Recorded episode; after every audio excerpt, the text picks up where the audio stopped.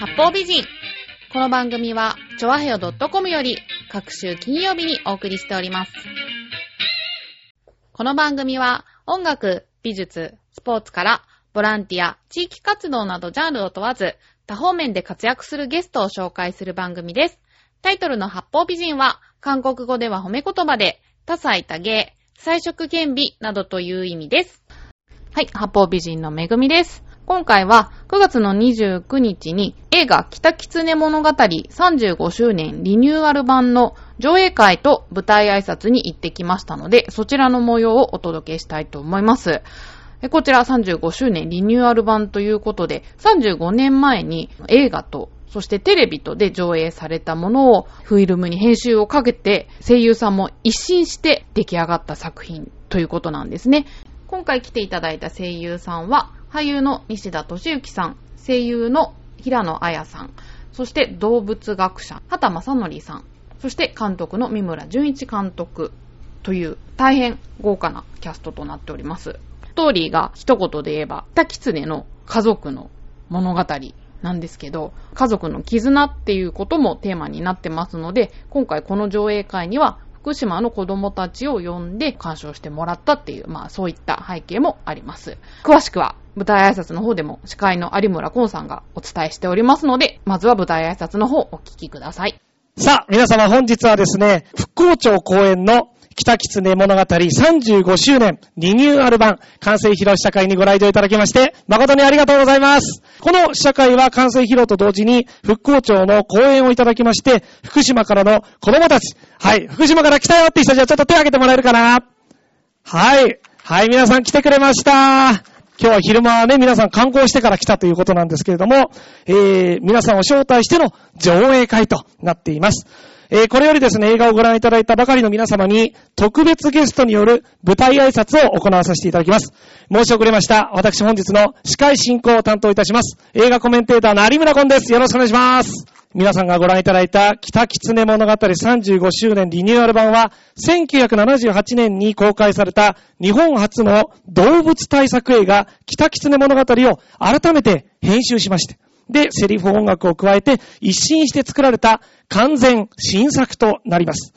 えー、まあ、当時230万人を動員してですね、1979年にはテレビで放映されるんですけども、視聴率が44.7%という、すごいですね。この間、半沢直樹が42.7%ですから、半沢直樹より高いという、何倍返しなんでしょうか。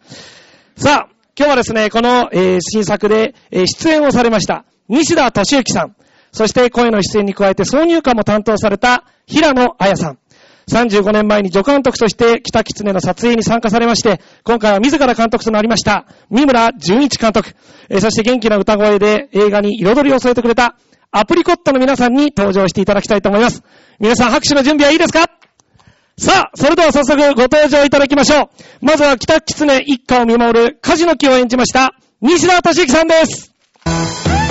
母、狐のレイラの声を担当した平野綾さんです。あ、喋っちゃっていいですか？はい。えー、そして三村淳一監督、そしてアプリコットの皆さんです。どうぞあら、いきなりのコスプレで登場ですね。あ、皆さんいらっしゃいました。皆様大きな拍手でお迎えください。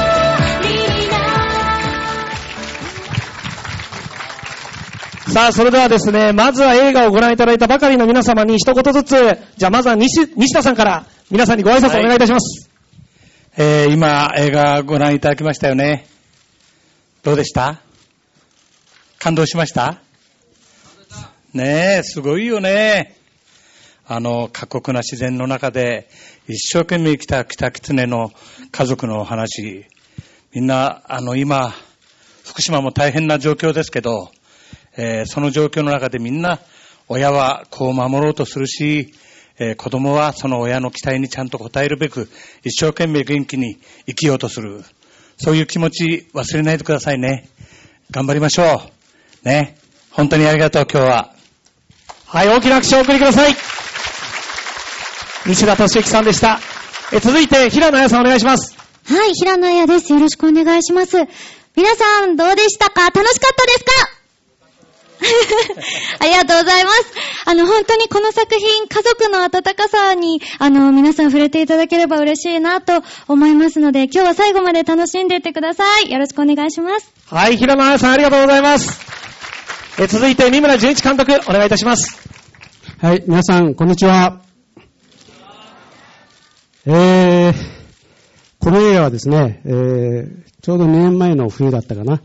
あの、本当に、あの、あの、大震災が起きてですね、みんなが大変、この国が大変だっていう時に、えー、産業の社長さんに、えー、たまたま食事をすることがありまして、ぜひこの映画を、あの、東北の皆さんに見てもらいたい。もう一度作り直そうというようなことをお願いしたんですね。心よく引き受けて、えー、くださいまして。そして今日迎えることができました。えー、今日も福島からたくさんの、あのー、お子さんが家族の皆さん来ていらっしゃいます。えー、本当にこの映画を見て、えー、みんな元気で頑張りましょう。よろしくお願いします。はい、監督、ありがとうございます。さあ、そしてですね、えー皆さんこの両袖ですね、可愛い北狐の衣装で登場してくれたのは、劇中で元気な歌声を聞かせてくれたアプリコットの皆さんです。大きな拍手をえ子役のニュースターを発掘しようと、映画にですね、出てくる5匹の小狐の声を担当、皆さんしてるんですよね。えそしてテーマソングを歌う子供たちを一般に公募いたしまして、オーディションで選ばれた10人がアプリコットとしてユニバーサルミュージックからデビューいたします。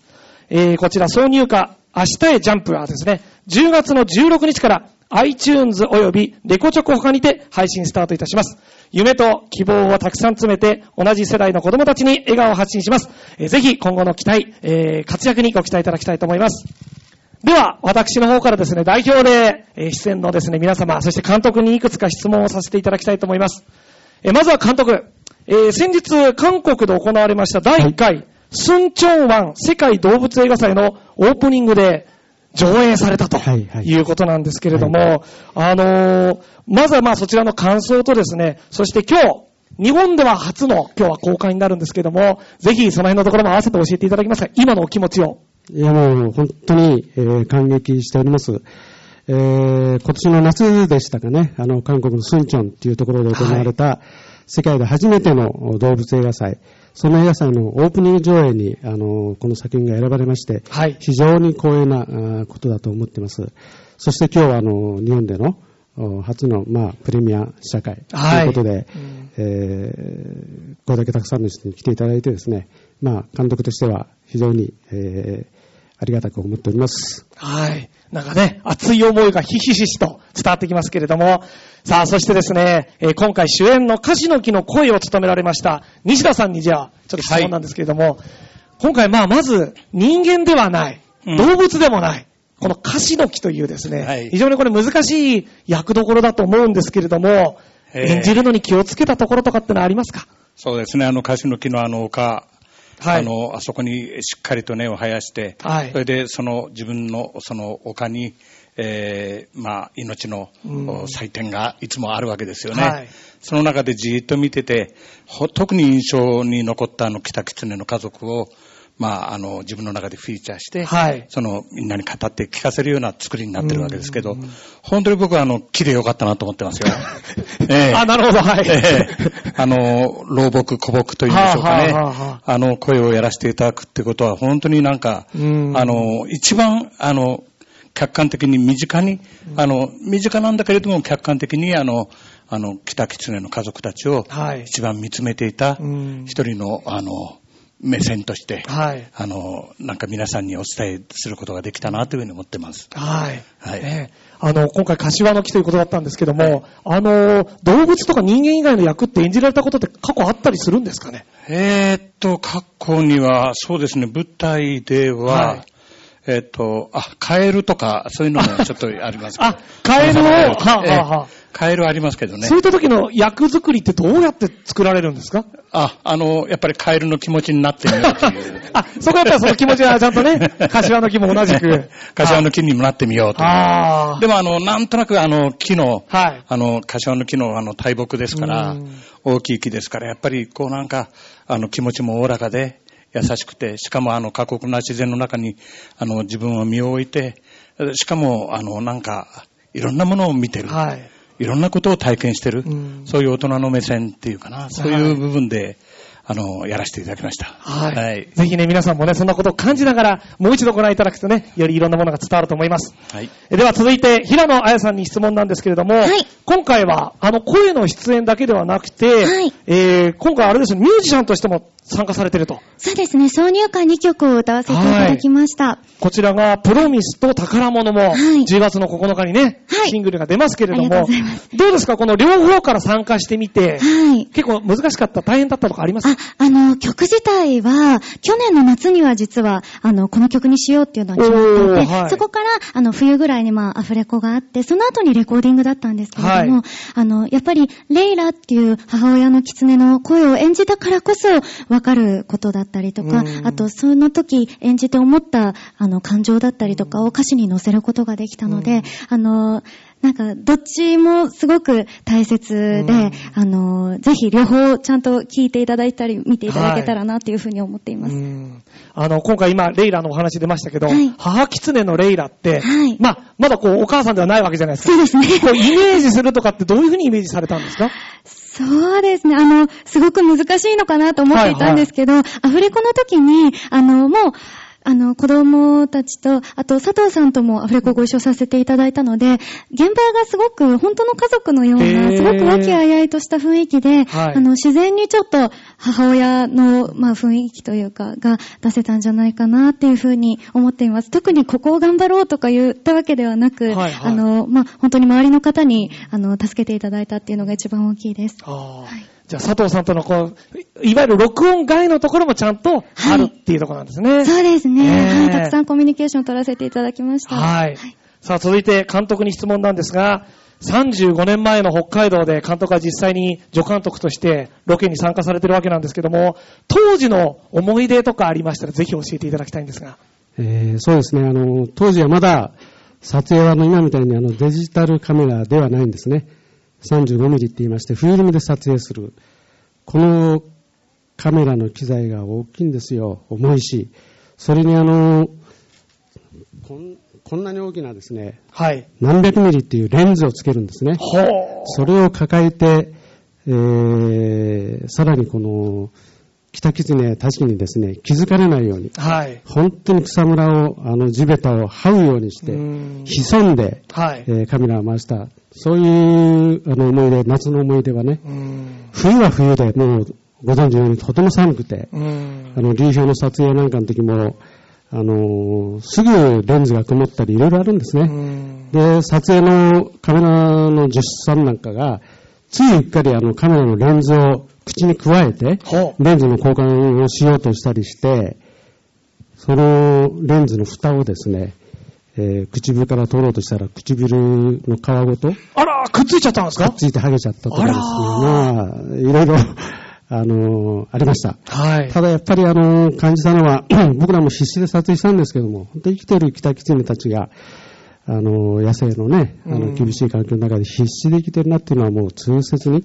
うん。あの、感じましたね。はい。そして今回35年経ってですね、まあ、リニューアルされるわけなんですけども、はい。なぜ今この時期にリニューアルをしようと思ったんですか？ああ冒頭でもちょっと触れましたけれども、本当にあの、僕ら映画人といいますか、あの、エンターテインメントに関わっている人たちが、はい。震災の後ね、映画を作ったり、いろんな形で支援活動を広げ、広がっていく中でね、僕も何かできないかなと。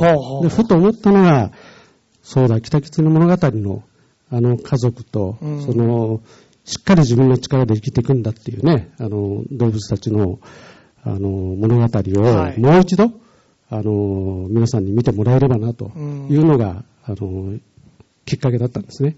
なるほど。そういったじゃあ思いで、あえてこの時期にというね。も思いとしては、それでもその時に、実はもう、あの、柏の木の語りはね、はい。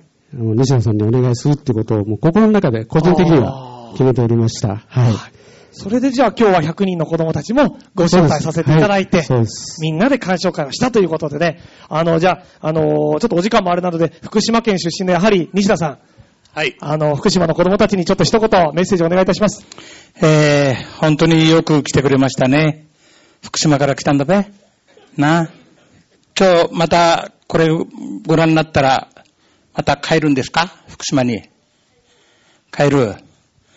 今、福島で暮らしててどうですか？復興は一生懸命皆さん頑張ってらっしゃると思うけど、子供たちにとって住みよい県になってますか？まだいろいろ山や川で北狐の子供たちのように飛んだり跳ねたりして遊べない状況もあるでしょう早くそういう自然を取り戻したいよね。早くみんなが、もう、俺小さい頃は川で泳いだり、山の中でも自然にあの、あけび取ったり、いろんなことして遊んでたんですよ。そして、もう本当に北狐の子供と同じぐらい自然の中で溶け込んで遊んでました。そういう自然を君たちにもちゃんと渡していかなきゃいけないのが大人の責任だと思うんです。だから一生懸命これからも頑張るんで、みんなも、もうちょっと待ってください。一生懸命頑張ります。君たちを守ります。だから、あの、自信を持って、福島県で、あの、福島県をそ、あの、ふるさとと思っているという誇りを持って、これからもしっかり、あの、生きてください。そして命を輝かせてください。頑張りましょう。ね。ありがとう、今日は。はい。あ皆様拍手をお送りください。ありがとうございます。さらにですね、今日はあの復興庁講演ということもございまして、私の手元に先ほどですね、え講演をいただいております、復興庁の根本匠復興大臣からお手紙も預かっておりますので、えご紹介をさせていただきます。えーチャリティー社会にあたり、一言ご挨拶を申し上げます。お祝いを申し上げます。北狐物語が今リニューアルされ、大スクリーンに現れます。きっと多くの皆様に家族愛や生きる勇気を与えるものと確信しています。私も社会人になったばかりの頃、友人と見ました北狐を通して、家族愛や絆を深く味味わった感動は未だに忘れません。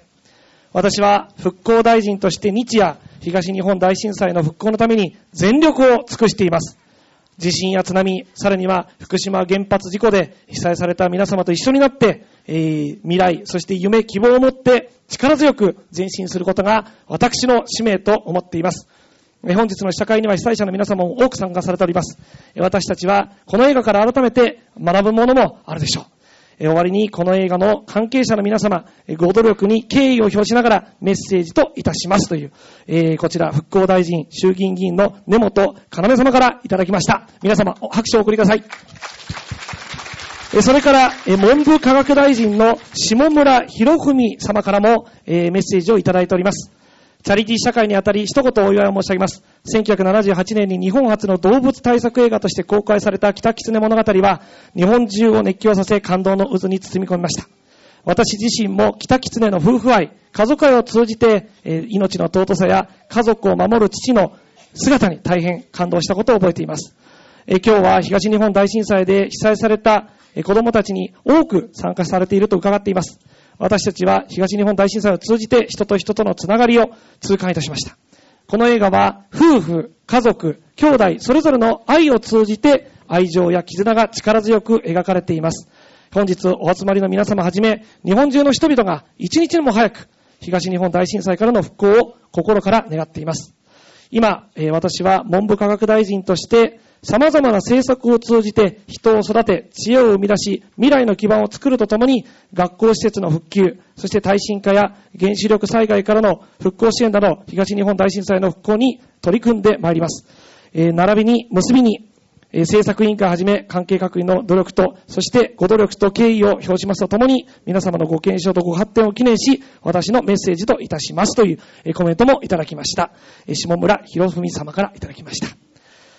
さて、それではですね、ここで、さらに今日は、スペシャルゲスト、えーお招きしております。作家でもありまして、そして、北狐といえばやはりこの方をね、えーお呼びしないわけにはいきませんね。動物研究家でもあります。ムツゴロウさんこと、畑正則さんです。どうぞムツゴロウさんなんと駆けつけてくれましたあ、どうも畑正則先生です。さあ、それではですね、ムツゴロウさん。あ、では皆様少しずつちょっと右の方に、えっ、と、そうですね。はい、お詰めいただけると幸いでございます。えー、映画をですね、今、皆さん見終わったばかりということなんですけども、えー、北狐のですね、ちょっと知られざる生態についてもここからちょっとお話を伺いたいと思います。あの、まずですね、北狐物語、ムツゴロウさんから見て、ここが面白かったというポイントがありましたら教えてください。いや、全編面白いですよ。あの、北狐っていうのはね、もう本当に軽やかでね、もう風のように動く生き物なんですね。はい。それの姿がね、よく映されていると思いますね。あの、素晴らしいと思いましたよ。はい。あの、これ、北狐はですね、非常にこう、警戒心が強い。だから、レンズもすごい遠いところから狙っていたというふうに、先ほど伺ったんですが、仲良くなるにはどうしたらいいんですかね？うん、これは、おい。そんな簡単に引き冗たんですか？え、実際は大変ですか、じゃあ？はい。実際はなかなかそんなには、あれはね、はい TPO がありましてね、はあ、は僕はあの、トラバサミにかかったのをね、あの、牧場主がかけたのにね、自分がかけたのにね、もう怖くて外せないんですよ。あら。ほいでね、あの、外してくれちゅうんですよ。で、行ったらね、クワーってかかってくるんですよ。おーで、剣道の小手はめましてね。それで噛め、噛噛んでよし、頑張って噛んだでしょ噛んだとに、グッて持って帰ったの。そしたらね、傷がいっぱいでね、トラバサミガでしょはい。もう20箇所ぐらい縫って直してやったんです。あら。この子は慣れましてね、僕はね、行くぞって言ってね、ポーンと肩に飛び乗るでしょで、こうね、襟巻きになってくれる。だから 僕は生きた狐の襟巻きをして、えー散歩してましあら、たね。贅沢ですね。はい。はい。さあ、そしてですね、ムツゴロウさん、なんと今日は、皆さん、今、北狐物語ご覧いただきましたけれども、本物の北狐が登場するということで、じゃあちょっとムツゴロウさん、迎えに行っていただけますでしょうか僕は持ってくるんですかはい、じゃあよろしくお願いいたします。皆さん、北狐が来ますよねえ、ちょっとドキドキしますね。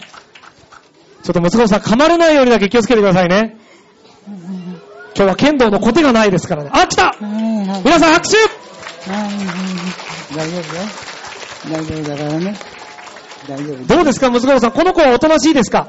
あおとなしい方ですね。うんあの、首巻き、襟巻きにはできないでしょうけど、あの、慣れてますね。はいはい。ああ、すごい言うこと聞いてますね。いいことね。いやー、これ、西田さんどうですか、ご覧になって？いやー、やっぱりなかなかね、あの、実際生でお目にかかることって ないですから、うんあー、毛深い、あったかい。いいですね。柏の木とのね、えー本物のここで掛け合いが。ちょっと柏のね木から一言声かけてもらっていいですか、じゃあ。あーお前もよく頑張ったね。はい本当にね。はいはいえーありがとう、ありがとう。はい今日は大変だったろはい。北狐だから、きっとお前の場合、ちょっとこの会場暑いんじゃないかな。いや、ここ大丈夫です。大丈夫、はいあそうか、そうか、よかった。すごいですね。ムツゴロウさんが北狐の声やってるんですね。ありがとうございます。さあ、そしてですね、今日は北狐くんと共にですね、さらにスペシャルゲストがもう一方駆けつけてくれております。北狐物語35周年リニューアル版の特別協力であるサンリオよりですね、キティちゃんが応援に駆けつけてくれました。どうぞ さあ、なかなか見れないですよ。キティちゃんと北狐。大きな拍手ねえ、キティちゃんまで今日は応援に駆けつけてくれました。どうですか、平野さん、キティちゃんご覧になって？いや、もう、キティちゃんが応援してくれるなんてもうすごく心強くって。あぜひあの、キティちゃんと北キツネのコラボでなんかグッズとか出していただけないかななんて思っちゃいます。ね はい。え。いやー、ちょっと、キツネ君びっくりしてないですか？大丈夫ですか？大丈夫です。ねこうやって抱いてるとね、心がわかるんですよ。大丈夫です。今どんな状態ですか？ゆっくりリラックスしてるぞ。あーリラックスしてる。あーそうですお前。何やってんだ、この野郎。ええって感じですよいいですね。夢のコラボですね。北キツネとキティちゃん。ねえー今日はですね、応援に駆けつけてくれました。もう一度大きな拍手をお送りください。あさあ、早いものでですね、もうお時間がえー迫ってまいりました。えーそれではですね、えー最後に、まずは監督から、えーじゃあ今日お越しいただいた皆様方にメッセージをお願いいたします。はい、あのー本当に今日はありがとうございました。えー、日本、懐かしいですね。あのー日本全国で公開になります。あのー皆さん、あ家族やお友達に声をかけてですね、あのー本当に、あのー大勢で、えー劇場の方に、映画館の方に、えー足を運んでもらえればと思います。よろしくお願いします。はい、監督、ありがとうございました。ねえカメラマンの方からは、シュールな絵だねなんてね、今、コメントも聞かれましたけど。さあ、続いてでは、平野彩さん、お願いします。はい。あの、もう本当に、あありがとうございます。本当にもう公開になるのが楽しみで、やっとたくさんの方に見ていただけるっていうのが本当に嬉しいです。あの、皆さん、こんな可愛い狐さんたちがあの映画の中で頑張っていますので、ぜひお友達とご家族と映画館に足を運んでください。よろしくお願いします。はい、ありがとうございます。それでは最後に西田敏行さん、お願いいたします。はい、この映画あの35年前に公開されて、もう本当に日本中がみんな涙しました。感動しました。この子たちに感動しました。そして、えーまたあの35年前ご覧になってない方、また35年前にご覧になった方も含めてみんなで家族でご覧になって、北狐の家族の家族愛の素晴らしさ、この過酷な自然の中で一生懸命生きようとする命の輝き、そういったものをあの感じていただければなというふうに思ってます。えー皆さん、あの、お友達、今日見た方は、素晴らしかったよと一言声をかけて、今度はお金を払ってみたらいいよ、みたいなこともね、ちょっと一言言ってあげてください。よろしくお願いします。はい、ありがとうございました。以上をもちまして、福岡町公演北吉で物語35周年リニューアル版完成披露チャリティー試写会を終了させていただきます。ムツゴロウさん、そしてキティちゃん、三村監督、平野彩さん、そして西田敏行さん、どうもありがとうございました。アプリコットの皆さんもありがとうございました。拍手でお見送りください。本作品は10月19日より全国ロードショーとなります。ぜひ皆さんで映画館に行こうと、いろいろとね、つぶやいたりしていただければ幸いでございます。なお、先ほど復興大臣のお名前を根本え要さんと言いましたが、正しくは根本匠様でございました。大変失礼いたしました。ということで、司会は私、有村コンでした。どうもありがとうございました。はい。ということで、お聞きいただきました、北狐物語35周年リニューアル版舞台挨拶、いかがだったでしょうか？私、舞台挨拶とか結構行かせていただくので、芸能人の方も何度か見る機会ってあるんですけど、あの、平野綾さんが、本当に可愛くて、肌とか超綺麗で真っ白で、あ、なんか吸い込まれるような感じってこういうこと言うんだなっていうのをね、感じましたね。あの、ま、写真の方も番組内スポットで紹介しておりますので、まあ、そちらの方も楽しんでいただけたらと思います。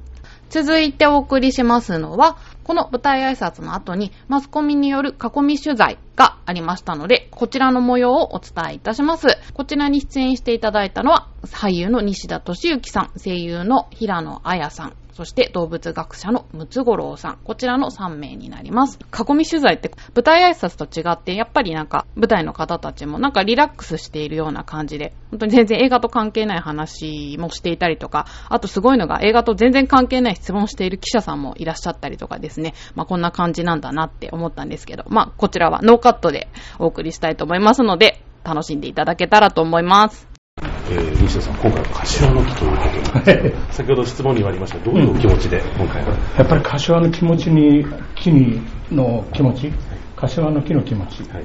どんなんだかわかります？か どうなんですか？うん、でもやっぱりあの、あの、あの、なんていうのか、風情を見て、あ、多分こういう小金で、もし擬人化するとすれば、そのこういう小金で、しかも、あの、かなりこう哲学的な物言いをして、こう世の中を客観的に見てる、あの、大人の目線、そういう感じで、あの、世の中を見てるんだろうな、あの、現実を見てるんだろうな、っていうふうな思いで、あの、なんか演じさせていただいた感じですね。ここ、枝がまだ生えてます。枝がだんだんなくなりつつあるんですけどね。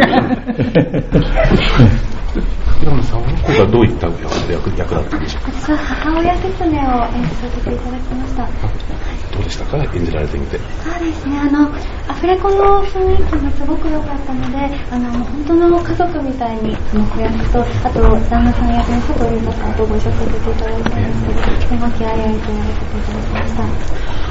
ちなみにどんなシーンが印象に心に残りましたか？そうですね、あの、子育てのシーンがすごく印象的で、あの、やっぱり狐の子供が6匹ぐらい、あの、一度に生まれたので、母親狐がこう、一生懸命、あの、こう、バラバラになってしまった子供の、あの、首根っこをこう噛んで集めて、またどっか行っちゃったのをこう、走って、あの、取りに行ってみたいな、そういう、あの、くだりが印象的でした。あの、末の、あの、ゆ目の不自由な、はい。ねえ、あの、夢、はい夢ちゃん。夢ちゃんが一生懸命あの、お母さんに甘えるじゃないですか。はいあの時のシーン見てもうボーダの涙でしたね。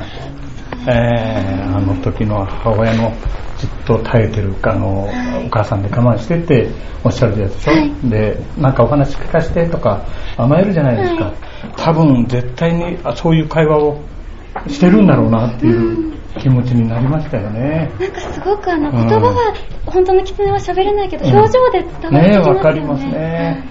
なんだろう、あの、狐の表情一つ、一人一人の、まあ、一匹一匹というのかな。あの、本当にいい顔してますよね。ねえ、本当すごいなと思った。え西田さんは、あの、西田さんは35年前もご覧になったってことーそれがね、ちょうど35年前ね、もう日本中話題になってるのは知ってたんですけど、なぜか忙しかったんですね。これで、なんか、多分ね、あの、池中玄太80キロとか、ああいうドラマを撮ってる頃で、だから家族っていうものについての、あの、思いというのは、なんとなく分かったような、あの、あるいは、ちょ、ちょっと遡って、あの、もしかしたら西遊記の挑発会をやってる頃かもしれないですけども、まあ、挑発会は挑発会なりの思いの中で、あの、北狐をこう捉えていた部分は多分あったと思うんですけど、たまたま劇場では見れなかったですね。ええあ、じゃあテレビで放映されてるよそうですね。44%の時にごその、あの、1%を加担してます、どうでした？その時の。いや、もう、ぼ、もう泣きました。もう感動して。もう、本当にあの、家族のあの、なんて言いましょうかね。うまい具合に、またお父さんとお母さんとあの、五匹のこの兄弟と、あの、みんながこうなんか、こう、じゃれついてあの、あの、社会見学に行く感じがあるじゃないですか。あれなんか、本当素晴らしいなと思いますね。ええ本当にそうなんだろうなって、やっぱりちゃんと学んでるんだろうな、自然からいろんなことをあのお父さんとお母さんは学ばしてるんだろうなっていうのがあって、やっぱりそれは動物であろうが人間であろうがみんな親子ってのは同じ気持ちなんだなってことをなんか思いました。えあの、可愛いだけではなくて、はい。厳しい、もちろん自然な厳しいシーンもあると思うんですが、えそういったところはどうでしたか？えそうですね、やっぱりあの耐えなきゃいけないぞ、うんこういうことに負けちゃダメなんだぞっていうことをこうな無言にこうなんかあの子供たちに教えようとするあの姿勢っていうのはぱり人間もちょっと見習わないとちょっとやばいぞっていう気持ちになりましたね。ご自身の、例えば今までのご子育てと比べていてとか、いかがですか？ちょっと僕はもう、全部巣穴にずっと入れっぱなしみたいな。なので巣穴から出してややらないとなというふうに思いました。えでも今回いい時期にこうリメイクされたなと思いーます。そうですね、本当ですね。35年前、あの、まさかこういう形でまた、あの、リメイクされるというふうには、皆さん、関係者の方は思ってらっしゃらなかったかもしれませんけど、やっぱりあの、2011年のね、あの、3月11日の、あの、東日本大震災以降、やっぱりなんだろう、家族ってなんだろうとか、絆ってなんだろうとかってみんなこう考えるようになったじゃないですか。ここでやっぱりこの北狐のあの家族の絆を見てもらうことには、あの、なんか、あの、いろんな意味でのこう、思いをこう喚起させる、あの、一つの、あの、す材料にはなるんじゃないかなというふうに思いますね。まあ、ムツゴロウ先生は、あの、先ほど風のような生き物と来たきてっておっしゃってたんですけど、どういうこう意味というか、いや、もうね、あの、北狐のそこにいてね、スーッと走るでしょ。足音もしないですよ。もう、草もね、それがないんですよ。でもね、歩いてるんですよ。そういうところが好きですね、僕は。もうね、それこそね、風がね、そよ風がふーっと吹いてるような感じですね。あそういう、あの、北狐の生活なり、姿なりが大好きです。僕のところにはね、毎朝晩8時になるとね、狐が出勤してくるんですよ。はい。出勤してきてね、うちの常夜灯の下に落ちてる蛾を拾って食べてはね、帰っていくんですよ。うん。ありがたいですね。でもさっきもちょっと楽屋で先生とお話ししてて、あの、最近ちょっと肩がちょっと痛めちゃって、あの、なんか好きなゴルフもできないんだみたいなことをおっしゃってたんで、えーどういう原因なのかなと思ったら、象に片腕をこう逆を取られたんですよ。象に逆取られる人ってそう世の中にいないですよね。だからそういった意味じゃもう、すごい、すごい人ですよね。象に逆取られてんですよ。それで肩痛めたんですよ。柔道とかそういうのやっててじゃないんですよ。象ですよ、相手は。もう本当に。元気ですよね。ねえそうですか、もうすぐ8 79になりますけどね、えーまだ動いてますね。不思議ですね。まだ動物たちに囲まれているんですか？いやー、あんまり囲まれちゃいないですけど、もうね、牛中が動物の住んでなんですからうん、リスなんかぶわーっと出てきますしね、もう北吉はそういう風で出てきますでしょ、うちの周りに3家族いるんですよ。それで、あの、うんまあ、鳥はね、もう、あの、数えきれないぐらい来るし、まあ、あの、そういうことで楽しんでます。はい。ちなみにピランさん、今日さっき、さっきつね、初めてですか？初めてです。どうです怖くなかった？ですかなんかふわふわしてて可愛かったですね。あの、でもこの映画で声を当てるときにもうほんとたくさんその北狐の映像を見させていただいたから大丈夫だったのかもしれないあ、じゃあそれがなかったらちょっと怖かったかもしれない。でもあとあのずっとムツゴロウ先生が、はい、ああの、のね、北狐の本当の声はね、はい狐はコンテなくてでしょ。犬の声に近いですね。あねこれに近いですね。あこういうこういう声で鳴くんですよ。いいですうね。んへー。そうするとね、家の中に家とかね、犬たちがそばそばそばしましてね、えー追いかけたくってね。でも、あの、うちから犬出しませんから、あ犬に追いかけられるシーンもあるんですよ。あそう本当にこの中そうなんです。あ、じゃあ本当に、あの、なんて言うんでしょう、そのシーンも踏まえて今日、キツネちゃんとご対面となったわけですよね。そうですね。あの、本当に、あの、なんだ、この映画の中で描かれてる狐た狐たちがすごく強く生きているので、あの、今日来てくれた狐も、あ一生懸命きっと生きてきたんだろうなと思って、はい、すごく優しい気持ちで見れられます。どうですか？この子育て、お母さんの野球やってみて、はい将来自分の子育てと言いますか。そうですね、あの、自分のもし子供が生まれた時にこの映画絶対見させたいなと思いました。はい。で、あの、まあ、野生の狐がどういう風に、どんな思いで子育てしてで、あの、どういう本当に家族のつながりがあるのかっていうのを、はい、見てほしいな、子供にと思います。ちなみにご予定とか。全然まだ、あの、はい、産むの、産む予定もないですし、結婚の予定もまだないです。残念です。はい。ー北口のはわかるんですよ、うん子供が生まれる前はね、こうやってね、ペロッペロッペロッとお乳の周り舐めるの。はあそれで毛を取っちゃうのよ。ああ、それで。乳首が見えるように。見えるように。で乳首の周りの毛を全部舐めとるのよ。なんてまあ、賢いというかね、ね愛おしいですね。あの、この80、あの、35年前に、この撮影をされたカメラマンの中に3人いらっしゃるんですけど、静香さんと千元さんっていうか、あのカメラマンの方とは、あの、一緒に、あの、ドラマやなんか、映画やなんかでも撮影してるんですね。特にあの、静香さんというカメラマンとは、あの、トンコという映画で一緒で、その先生は今、あの北狐のあの声を聞かせていただいたので、そのトンコの映画の中で、私が聞き覚えたロバの鳴き声ってのをやっていいですか？ロバのどの時の声ですか？あの、ちょうど夜、なんか寂しくて寝る前ですね。ああ、寂しがってる。寂しがってるああ、これは面白いですよ。えはい。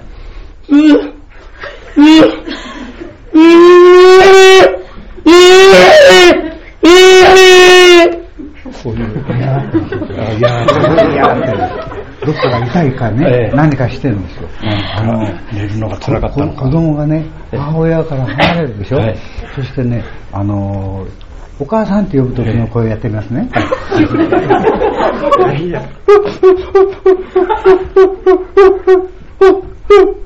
こういう、こういう声ロバ。はい。そうか。あの、ちょうどあの、夏だったんで、ハミウリってあの、あのスイカを、あの、いっぱい満載にして、それで街中を売って歩くんですね。炎天下ですから暑いですよね。でもう一回こう動こうとす、あの、動かそうとしても、ロバ使いの人が動かそうとしても、まず動かない。もう、ロバはもうこうと決めたら、絶対に動かないですよね。はいその時の声が、今の声だ。僕は羽生好きでね、はい。憧れの海でね、僕最初にね、トンボ行った時、ええ。羽生が売れるんですよ。俺にこれ全部くれって。で、13個いっぱい売ったんですよ。あ、今日、狐の話なんで。ごめんなさいはい。すすいません。え西川さんに質問があるんですけど、今、あの、北狐もちろん感動の物語、はい。で、動物でロバのああの物語もされて、えっと、西の虎、阪神タイガースが、あの、クライマックスシリーズ、うん。西の虎について、あの、西田の阪神ファンということで、うん。メッセージをいただきたいんですけど、ともかくクライマックス、負けるんじゃねえぞ。みたいなことでよろしいでしょうか。すいません。ありがとうございます。どうなっちゃったんだろ それでは最後メッセージをいただいてということで、はいいでしょうかじゃあ西田さんからよろしくお願いします。う。いや、ともかく本当にあの、35年前に作られた作品ではありますけど、映像的には。でも本当にあの、また2013年のこのリニューアル版は、また素晴らしいスタッフ、あのそしてあの平野さんはじめとする声があの新しいものとなって入ってますし、私もあの柏の木というロボクの声をやらせていただいてますし、えーこの北狐の家族の物語、本当にじっくりと映画館で、あの音のいい映画館でご覧になっていただきたいなというふうな思いです。そしていろんな命の輝きを感じて、それを自分の中にこうあの取り込んで、えー明日から元気に生き抜くぞという思いを皆さんご覧いただいた方に持っていただければなというふうに思ってます。よろしくお願いします。はい、えっと、今回母親狐の役とあと挿入歌で関わらせていただいてあのもう本当にこの自然界の凄さみたいなものに圧倒されました。この作品を通してあの知らなかった自然の姿っていうのを見ることができました。ぜひ大画面で見ていただければ本当にあの35年前の映像とまたこうちょっと映像をきれいに作り直しているそうなのであのその辺も注目して見ていただければ嬉しいです。よろしくお願いします。新谷博先生。はい。僕ですか？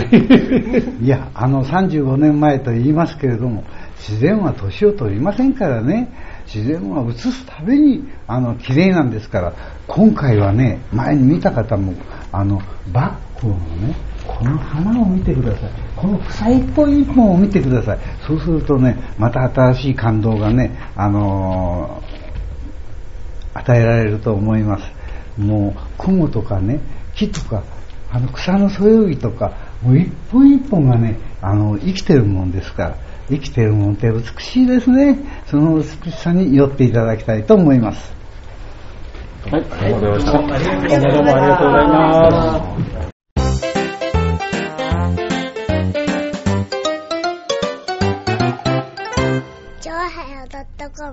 はい、ということでお届けいたしました。北狐物語35周年リニューアル版舞台挨拶、そして囲み取材、いかがだったでしょうか？あの、ムツゴロウさんがね、とっても楽しい方だなと思って、マスコミの方も結構ツッコミどころ分かっておられるんですね、きっと。そのやりとりがですね、とっても楽しい、あの、取材となりました。こちら、上映情報がホームページの方、八方美人の欄にリンクされておりますので、詳しいことはそちらをご覧になっていただけたらと思います。取材帰る時にですね、まあ私トイレに行ったら、あの、西田敏行さんが写真を撮っていて、なんかね、中国の方と写真を撮ってたんですよ。なんか釣りバカ日誌を見てすごく西田敏行さんのファンだっていうことをすごく大きな声でね、言っていたりして、国際的に活躍されてる方なんですね。声優の平野綾さんも今回挿入歌の方を歌っておりますし、また主題歌は山崎正義さんというね、またとってもいい声を聞かせてくれるお二人ですので、そちらの方も合わせて楽しんでいただけたらと思います。ということで、今回は北狐物語35周年リニューアル版の舞台挨拶、そして囲み取材をお送りいたしました。10月19日土曜日より公開となっておりますので、皆さんぜひ足を運んでください。Thank you.